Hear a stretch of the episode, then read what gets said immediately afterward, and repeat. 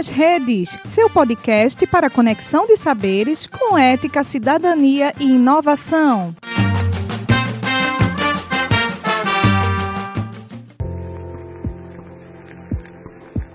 Você sabe como funcionam as medicações antidepressivas?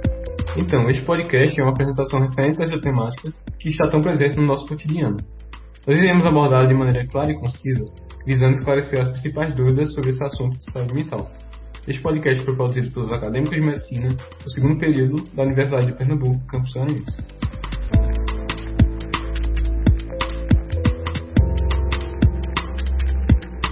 A depressão é uma doença psiquiátrica crônica que tem como sintomas tristeza profunda, perda de interesse, ausência de ânimo e oscilações de humor. Muitas vezes é confundida com ansiedade e pode levar a pensamentos suicidas. E quais são as principais causas da depressão? Ainda não se sabe a exata causa da depressão, mas provavelmente algumas alterações na rede de neurotransmissores, que são substâncias químicas produzidas pelos neurônios para que uma célula leve informações às outras, além de alterações na carga genética e condições ambientais, contribuem para esse quadro. Em quanto tempo esses antidepressivos demoram para fazer efeito? Normalmente demoram entre duas a quatro semanas para fazer efeito. Nesse tempo, geralmente as pessoas sentem sintomas dos efeitos colaterais da medicação, como tontura, náuseas, boca seca. É preciso ter paciência, pois em geral o tratamento vai amenizar os sintomas. E por que não devemos parar de tomar esses medicamentos de uma só vez?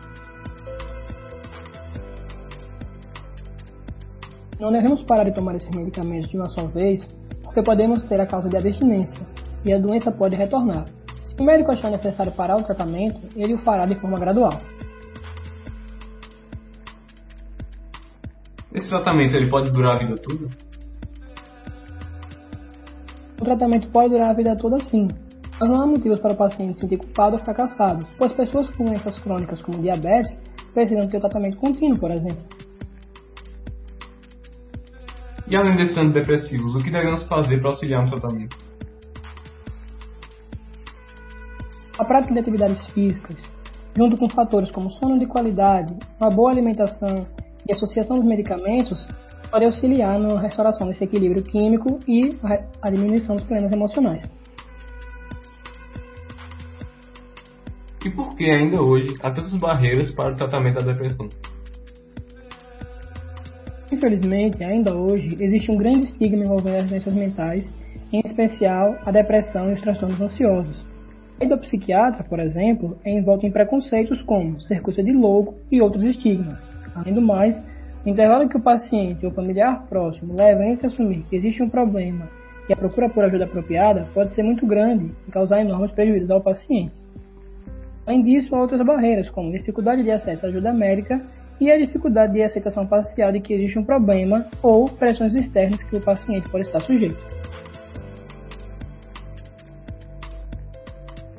Bom, com isso concluímos que o tratamento da depressão passa por estratégias além das medicamentosas, que foram abordadas nas perguntas iniciais, pois inclui outras iniciativas como psicoterapia, mudanças no estilo de vida e uma verdadeira disposição e participação do paciente no processo da sua melhora. Tratamentos psiquiátricos em geral são longos e a participação da família vai desempenhar um papel importante na função do bem-estar do indivíduo. Mas, como respondido na última pergunta, existem certas barreiras que devem ser combatidas para o avanço na atenção à saúde mental que é um tema tão relevante em nossos dias atuais.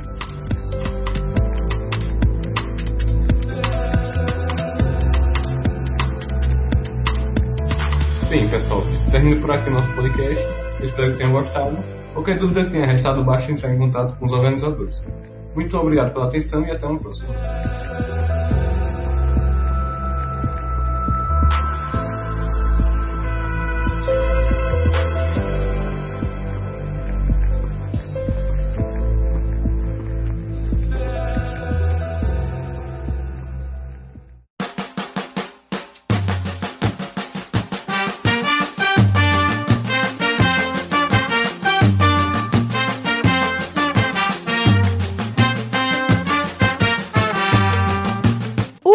Nas Redes, seu podcast para conexão de saberes com ética, cidadania e inovação.